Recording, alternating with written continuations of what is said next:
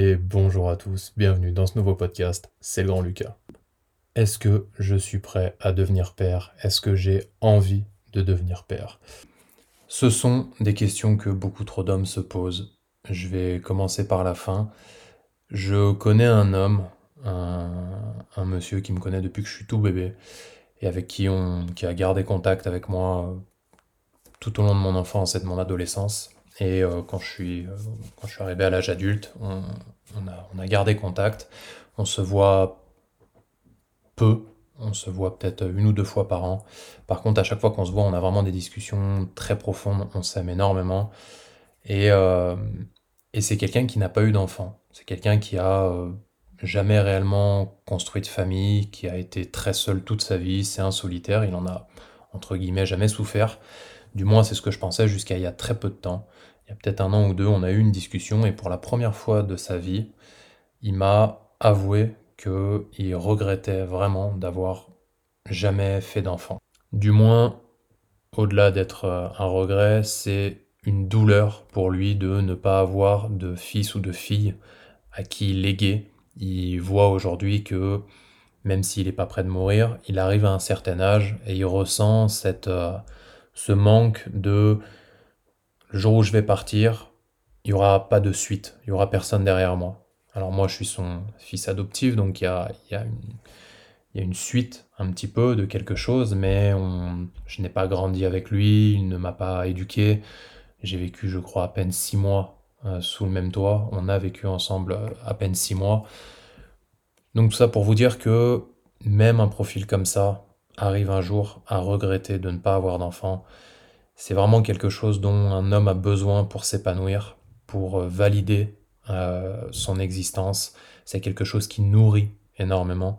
J'ai même un autre exemple, ma femme, euh, une des clientes de ma femme, travaille dans, une EHPAD et il y a peu de temps, elles en parlaient et elle lui racontait à quel point les personnes qui se rapprochent de la mort et qui n'ont pas eu d'enfants, qui n'ont pas fondé de famille, souffrent, mais d'une manière euh, vraiment particulière, une souffrance que les autres n'ont pas. C'est-à-dire qu'ils voient que la vie est en train de se terminer pour eux, et ils ont une espèce de, de regret qu'ils ne peuvent pas soigner, quelque chose qui c'est trop tard en fait, ils peuvent rien y faire, et il y a un sentiment d'amertume qui dont ils font part qu'il n'y a pas chez les autres. Donc il y a vraiment un manque pour les gens qui, passent à côté de ça. Et si vous voulez pas vous retrouver dans cette situation, ou si vous voulez pas prendre le risque finalement de vous retrouver dans cette situation, parce que je connais moi des gens qui repoussent, qui repoussent, qui repoussent, et j'espère pour eux qu'un jour ils n'arriveront pas à euh, un âge où bah, soit la santé, soit les événements de la vie les empêcheront finalement d'avoir un enfant. Parce que, on va tout de suite en parler, mais il y a beaucoup de gens qui ne se rendent pas compte de ça, mais avoir un enfant, pouvoir procréer et, un jour tenir un petit bébé dans ses mains, il faut être béni, il faut avoir la bénédiction de Dieu, il faut avoir la chance de pouvoir le faire. On croit tous que c'est acquis, on croit tous que euh, voilà, d'un claquement de doigts, on va pouvoir euh, faire notre euh, petite histoire, et puis ça y est, madame va être enceinte, et puis neuf mois plus tard, on aura un bébé en bonne santé, et tout ira bien. Non, c'est une chance de pouvoir avoir des enfants, et cette chance, elle s'amoindrit au fur et à mesure des années, et on a des connaissances, ma femme et moi, des gens qu'on côtoie, enfin surtout ma femme, qui ont attendu, et qui, le jour où ils se sont dit, ça y est, allez, hop, on se réveille, on fait un enfant, eh ben c'était trop tard. Et après examen, après beaucoup de tentatives, eh ben, ils se rendent compte que euh, monsieur ou madame n'a plus ce qu'il faut à l'intérieur pour euh, faire des enfants. Du moins, ça devient très très compliqué. Et on passe de euh, non, non, j'ai pas envie de faire d'enfant à je veux un enfant et je souffre tous les jours de ma vie parce que ça fait des années que je n'arrive plus à en avoir et que potentiellement j'ai même avorté dans un passé plus ou moins proche. Et aujourd'hui, euh, bah, c'est l'inverse. Aujourd'hui, euh, j'aimerais garder un enfant, mais j'arrive plus à en avoir Donc, déjà, il faut vraiment avoir conscience de ça. Avoir un enfant, c'est une bénédiction, c'est pas quelque chose d'anodin. Profitez de votre jeunesse, profitez d'avoir la chance d'avoir un corps qui fonctionne bien, d'avoir des testicules bien remplis et bien puissantes parce que ce sera peut-être pas toujours le cas et c'est pas parce qu'aujourd'hui vous êtes en pleine possession de vos moyens que dans 5 ans, dans 10 ans, ce sera toujours le cas. C'est vraiment quelque chose qu'il faut bien avoir en tête. Euh, c'est pas éternel la fertilité, donc ne perdez pas de temps à ce niveau-là, ça peut vite basculer et ça n'arrive pas qu'aux autres. Le deuxième point, c'est la question d'inquiétude euh, dont je parlais tout à l'heure. Aujourd'hui, les hommes sont très inquiets, mais les gars, faut se réveiller en fait. Il faut réussir à prendre son courage à deux mains. Euh, si la plus grosse difficulté que vous avez à vivre dans votre vie, c'est d'avoir des enfants, c'est de devenir père, euh, estimez-vous heureux, vous avez beaucoup de chance. En fait, la plupart des hommes aujourd'hui essaient de, s'accomplir, de, de se respecter, d'être fiers d'eux-mêmes en réussissant des choses euh, futiles et finalement des choses qui réellement euh, n'ont aucune valeur. Être un père, être capable d'assumer un petit être qui est complètement dépendant, ça c'est être un homme. Être le gardien d'une famille, être le créateur d'un petit cocon, en être responsable et se lever tous les matins en ayant cette responsabilité-là, ça c'est vivre comme un homme. Donc redevenez des hommes avec un grand H, arrêtez de vous éparpiller, arrêtez de croire que la réussite c'est un bon boulot, c'est euh, quelques euros sur son compte, c'est euh, quelques photos euh, en vacances à l'autre bout de la planète, c'est 10, 20, 30 conquêtes à son palmarès, ça c'est de la merde, ça n'apporte rien. Et vous le verrez petit à petit en grandissant, quand vous allez vraiment rentrer dans les rouages de la vie. Parce que quand on a 20 ans, quand on a 25 ans, on commence à peine à découvrir ce que c'est que le monde euh, des adultes. Le jour où on y est un petit peu plus euh, sensibilisé, on se rend compte, on se rend compte pardon, à quel point toutes ces futilités ne vous apportent rien. C'est du vide, c'est la culture du vide. Combien on connaît combien j'ai d'exemples de gens que j'ai connus à 25, 30 ans et que je revois aujourd'hui à 35, 40 et qui n'ont pas bougé, qui tournent en rond. Leur vie n'a pas évolué. Ils vont toujours chercher des nouvelles choses, mais finalement ces choses-là ne leur apportent rien. C'est du vide. On comble un vide en permanence avec un autre vide. Alors que fonder une famille, avoir des enfants, c'est quelque chose qui va vous nourrir tout au long de votre vie. Alors j'ai conscience que c'est des inquiétudes, Maintenant, sachez qu'on en a tous, quel que soit notre passif. Moi, personnellement, j'en ai eu peu finalement des inquiétudes. Je me rends compte aujourd'hui avec le recul que par rapport à beaucoup d'autres hommes, j'ai eu très peu d'inquiétudes sur mon rôle de père. Peut-être dû à mon passé, j'ai pas eu de père biologique, j'ai eu finalement peu de figures paternelles. J'ai eu des hommes dans ma vie qui m'ont appris des choses, qui ont été là à, certaines, à certains moments de, de mon évolution, mais je n'ai pas eu de figure paternelle à proprement parler. Aucun homme n'a pris la place de père. Et donc j'ai souffert forcément de ça. Donc je pense qu'en grandissant, j'ai vraiment voulu rompre ce sortilège, entre guillemets, pour parler un petit peu euh, comme un poète. Euh, j'ai voulu rompre un peu ce, cette douleur qui était en moi à travers mon enfant. J'ai voulu euh, ne pas reproduire ça.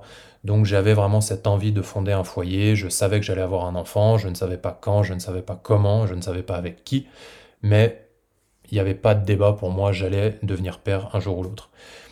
Mais je sais que ce sont des questions qui, pour beaucoup, prennent vraiment beaucoup de place dans leur tête. Euh, il y a beaucoup d'inquiétudes, beaucoup de questions qui reviennent en permanence. Et pourtant, je vous le dis, même moi avec mon passé, même moi avec cette envie que j'avais d'être père, quand, ça, quand c'est devenu concret, ça a été difficile. Ça a été difficile parce que le jour où ça y est, euh, madame est enceinte euh, et euh, vous le dit, il y a une tonne de questions qui arrivent. D'un seul coup, on se dit putain, est-ce que je vais être à la hauteur? Est-ce que je vais avoir les ronds pour assumer? Est-ce que je vais avoir l'énergie pour assumer? On passe tous par là. Donc vraiment, ne vous comparez pas, ne vous dites pas qu'il y en a qui sont plus près que d'autres, ne vous dites pas qu'il y en a qui ont mieux réussi que vous. Non, on part tous de zéro, on part tous euh, avec plein d'inquiétudes et on va petit à petit apprendre à devenir père. Ça se fait pas du jour au lendemain. On ne devient pas père en un claquement de doigts. C'est pas parce que ça y est, on va vous donner votre fils ou votre fille euh, dans vos bras le jour de la naissance que ça y est, vous allez être un père. Non, vous allez devenir un père petit à petit, en même temps que votre enfant va devenir un enfant, un jeune ado, un adolescent, un jeune adulte et un jour un adulte. C'est une évolution qui va durer euh, des années, voire toute une vie. Donc vraiment, ne vous inquiétez pas, on passe tous par là, ça va bien se passer, vous allez être des bons pères, vous allez être euh, des pères de qualité, il suffit juste de le vouloir, il suffit juste de s'engager. Prenez cet engagement, lancez-vous là-dedans à corps perdu, avec plaisir, parce que ça va être que du plaisir. Si vous décidez que ça va être du bonheur, ce sera du bonheur. Et je vous le répète, si vous vous lancez dans, dans cette aventure, si vous prenez à cœur votre rôle de père, ça vous apportera plus que n'importe quelle autre chose sur cette terre. L'amour et le respect que vont vous donner vos enfants tout au long de votre vie, ça n'a pas de valeur, c'est inestimable. Donc ne vous perdez pas, prenez le bon chemin tout de suite. Si vous n'êtes pas encore marié, si vous n'avez pas encore d'enfants, ayez déjà cette envie d'être père et modulez votre vie et votre quotidien déjà dans l'optique de fonder une famille. Demandez-vous déjà quel genre de père vous voudrez être et modulez vos activités, votre vie déjà dans cette optique-là. J'en ai parlé dans le premier épisode qui concerne le mariage. C'est une erreur d'attendre que ça nous tombe dessus parce que forcément, le jour où ça, va nous tomber dessus, on sera pas autant préparé que si on avait déjà été dans le bon état d'esprit depuis des années.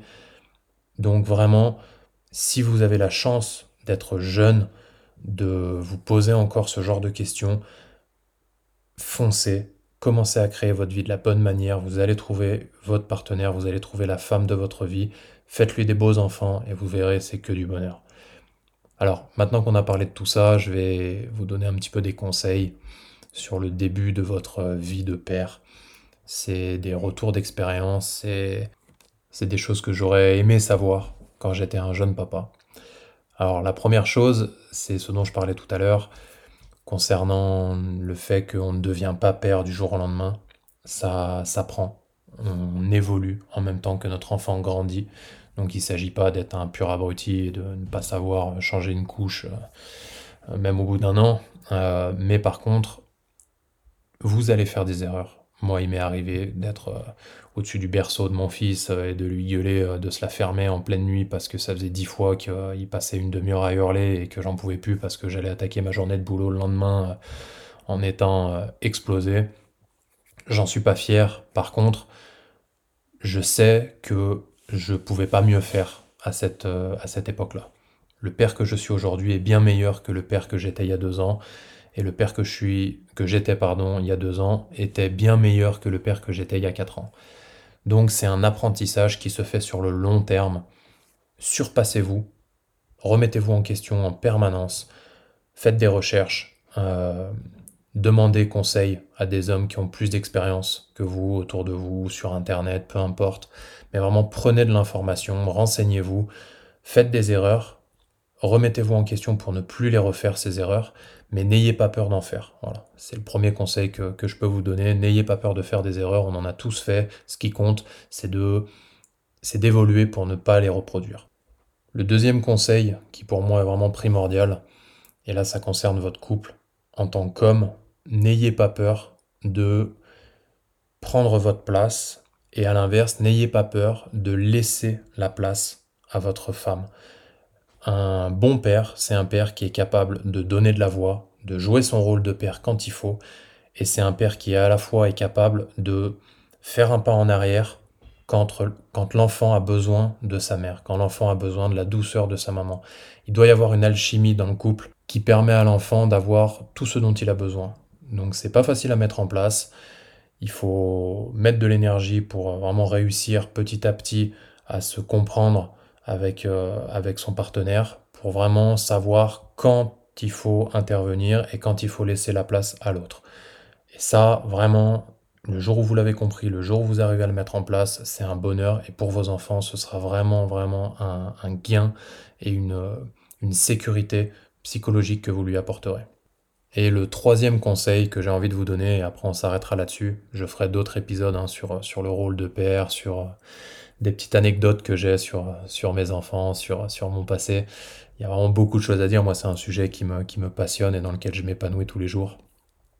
Euh, mais Donc ce troisième conseil pour moi, c'est comprendre, intégrer que votre enfant, c'est un être à part entière. Il y a beaucoup, alors c'est souvent les mamans, mais ça existe aussi chez les pères, chez les papas. Il faut comprendre que son enfant, même quand il a 3 ans, même quand il a 5 ans, c'est une personne à part entière, il faut l'écouter, il faut être à l'écoute de ce qui vous fait comprendre, parce qu'un enfant, ça ne parle pas beaucoup, c'est difficile de faire parler un enfant, il faut travailler là-dessus. On fera un épisode euh, juste sur ce sujet, parce que là aussi, il y a beaucoup de choses à dire. Mais il faut être à l'écoute de vos enfants, parce que ils ont des sentiments, ils ont des ressentis, ils ont déjà leur petit vécu, et ce qui, pour vous, peut-être parfois peut paraître euh, normal, bah pour eux, c'est difficile, pour eux c'est une incompréhension, pour eux c'est une difficulté.